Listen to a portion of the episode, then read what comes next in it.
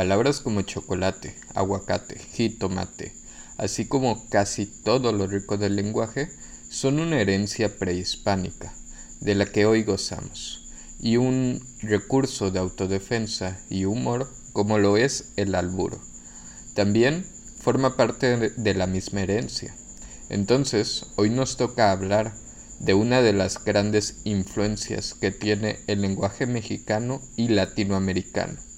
Por eso, en el episodio de hoy hablaremos sobre literatura prehispánica.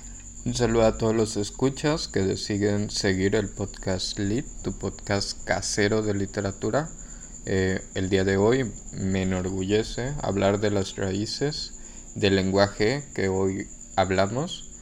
Entonces, pues quédate a escuchar estas ideas que tenemos acerca de la literatura prehispánica y el cómo fueron construyendo, cómo el choque de dos culturas fueron construyendo el tan rico lenguaje latinoamericano.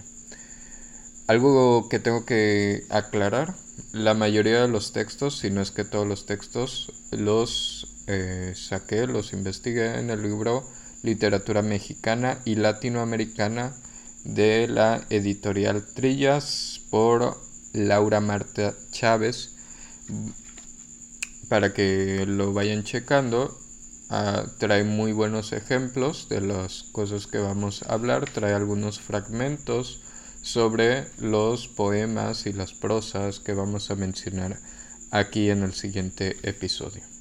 Y vamos a comenzar por una de las civilizaciones más importantes trascendentales que existieron en el territorio que hoy conocemos como México y parte de Centroamérica. Esta es la cultura maya, una de las más importantes por sus profundos conocimientos que alcanzaron en astronomía, matemáticas, entre otras ciencias. Asimismo, vamos a tocar el tema de la literatura y del teatro. Comenzaremos por el teatro. Según Fray Diego de Landa, en Chichen Itza hubo dos teatros, pero las obras teatrales no han llegado hasta nosotros se han conservado una sola pieza, el Rabinal Hachi o Baile del Tum, que fue traducida al español en 1850 por el maya Bartolo Cis con el título de El Señor de Rabinal. Consta de dos actos. Los principales son el, el varón de Queché y el varón de Rabinal es un texto en el cual se hace a modo de diálogo redundante, eh, pero al mismo tiempo se encuentra lo poético y lo ritual. Y la trama es sencilla, relata la captura de un guerrero quiché y su interrogatorio hasta su muerte.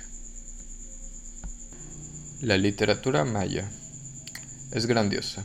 Su poesía tiene cadencia, ritmo, y en ella encontramos los tan reconocidos estribillos. Las metáforas usadas son generalmente símbolos religiosos.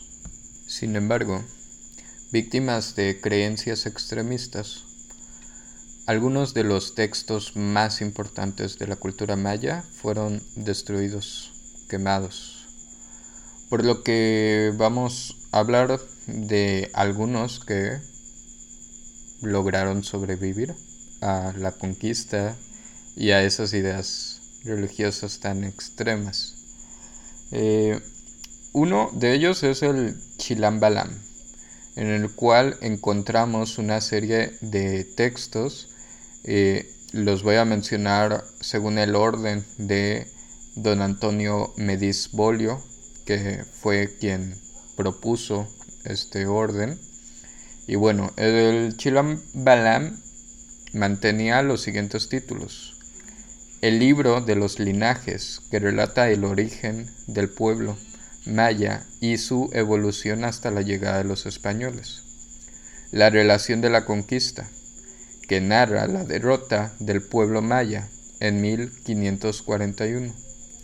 El libro de los antiguos dioses y el de los espíritus, donde es la muy marcada influencia de los conquistadores. el libro de los enigmas, que resulta ser el más interesante, pues muestra el lenguaje figurado que empleaban los mayas. Por ejemplo, las cinco hermanas que dañaban a, los, a las otras cinco. Metáfora que hace alusión a las manos. La rueda de Cátunas, una relación cronológica. Al final se encuentra el libro de las profecías, que menciona las profecías hechas por cinco sacerdotes. Pero este episodio no estaré completo si no mencionamos al Popol Vuh, o libro del Consejo. Se calcula que fue escrito a mediados del siglo XVI y se desconoce su autor. Es una recopilación de poesía y cantares antiguos.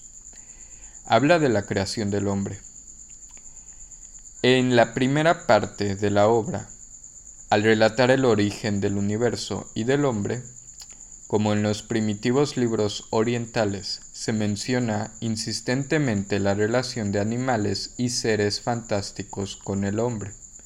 Se exaltan los valores humanos y se presenta la lucha entre el bien y el mal, en donde el mal recibe castigo. En la segunda parte se relatan las aventuras de un par de gemelos que logran vengar la muerte de los progenitores del pueblo maya. Es turno de hablar de la literatura náhuatl. El complejo mundo indígena dejó para la posteridad claras señales de la gran cultura desarrollada. Todos los vestigios hallados por los arqueólogos hablan de que la cultura alcanzó niveles extraordinarios en cuanto a la arquitectura, la ciencia, las artes y entre ellas la literatura. De la poesía náhuatl subsisten innumerables fragmentos. De hecho, se ha tenido que tomar la decisión de clasificarlos según su lugar de procedencia. Esto para hacer más fácil la búsqueda de cada uno de ellos. Entonces, tenemos tres ciclos el ciclo de Texcoco, el ciclo de Tenochtitlán y el ciclo de Tlaxcala. Vamos a empezar por el ciclo de Texcoco, en el cual encontraremos los poemas de Quetzalcoatl, Nezahualcóyotl y de Chalco. En el ciclo de Tenochtitlán, que es el más variado, manifiesta el espíritu guerrero del pueblo se encuentran poemas dirigidos a los dioses, así como el poema de la peregrinación de los aztecas. Mientras que en el de Tlaxcala está formado por una serie de poemas que narran la historia, tradiciones y leyendas de este reino. Entre la literatura náhuatl encontramos la poesía lírica. Esta poesía era cantada acompañada de instrumentos musicales y de danzas. Había algunos cantos picarescos y también amorosos. Toda esta obra llena de alusiones a lo mágico. Su lenguaje se torna bellamente rítmico, de las cuales les compartiré una llamada El cerdo y el burro. En un corral estaban un cerdo y un burro. El cerdo le decía al burro, Ay Dios, pobre de ti. Todos los días te golpean la espalda y nunca descansas mientras que yo como sin trabajar. Me dan de comer y de beber con solo que yo grite. El burro le dijo al cerdo, Ay Dios, tú, sucio cerdo, que te dan de comer y de beber con solo que grites, y estás gozando, pero espera, nada más que dentro de corto tiempo te matarán para comerte. Ya pronto se casará nuestro amo. Por eso todos los días vamos a traer leña con que asarte. El cerdo, luego que oyó lo que le aguardaba, dejó de comer hasta enflaquecerse. De cuanto le daban, apenas probaba un bocado. Cuando se casó su amo, el cerdo ya estaba flaco. Pero lo mataron para comérselo. ¿Qué conclusiones podemos sacar a partir de la historia relatada? ¿Es acaso que cuando nuestro destino ya está escrito no podemos hacer nada? que debemos mostrarnos estoicos ante los problemas? ¿O tal vez solo haya sido un chiste cruel e irónico de la civilización náhuatl? Ustedes deciden, ustedes tienen la última palabra de esto. Sin embargo, vamos a continuar con el podcast. Por último, quiero mencionarles una, un relato que nos hemos estado contando. Tiene que ver con el albur, con algo que yo llamo el sistema de autodefensa de los mexicanos. Si te pones a analizar muy pocas lenguas o muy pocos idiomas tienen algo tan complejo como lo es el albur. Por ejemplo, los americanos, hasta donde mando un saludo, o estadounidenses, tienen algo parecido llamado sarcasmo y lo utilizan para demostrar que saben de un tema o para burlar, al contrario. Eh, otras culturas tendrán sus propios mecanismos. Sin embargo, en una en el transporte público, de hecho, se subió una persona a cantarnos, a compartirnos melodías prehispánicas y a contarnos cuál era el origen del albur. Resulta que el origen del albur se da en México en épocas de conquista, cuando los españoles obligaron a todos estos pueblos náhuatl, a todos estos a estas civilizaciones a pues ser sus esclavos, sus servidumbres. Y obligaban a estas civilizaciones a aprender a hablar español, a cambiar sus creencias para que así pudieran pagar impuestos pero no tenían el derecho sobre las tierras. Recuerden que más tarde en el tiempo viviríamos una independencia y después una revolución mexicana. ¿Por qué sucede lo de la independencia? Bueno, porque en la conquista los españoles le quitan los, las tierras a los nativos mexicanos, si es que así se pudiera llamar. Recuerden que para aquellas épocas Solo había una civilización llamada Mexica. No existían los mexicanos que hoy conocemos. Pero bueno, esa es otra historia. La cosa es que el indígena se tiene que acostumbrar a primero aprender a adaptarse a una lengua que no es la suya. Y ya de ahí tratar de defenderse por lo menos con el pensamiento, por lo menos con la picardía de las injusticias que estaban viviendo sus pueblos. Es aquí donde nace el albur. Es una defensa, es la forma de ofender a alguien sin que éste se dé cuenta y utilizando sus mismas palabras. Cuando el albur es explícito, no es albur. Cuando el albur se entiende, cuando el albur lo entiende tu interlocutor, no es albur, es una bajeza, es una grosería, es algo que está mal hecho dos veces. Primero por las palabras altisonantes que puedas utilizar y segundo por el poco uso del lenguaje. A esto le sumo la opinión de la difunta, y Dios la tenga en su santa gloria, Lourdes Ruiz, quien se hiciera famosa en aquel barrio peligroso de Tepito por ser la reina del albur. Lourdes Ruiz menciona que el albur es como un ajedrez mental, es tratar de ganarle al otro en el uso del lenguaje. Esta señora de hecho gana un concurso de albures y es de ahí un concurso, tengo que decirlo, mundial del albur. Y es aquí donde recibe su, su derecho de ser la reina del albur.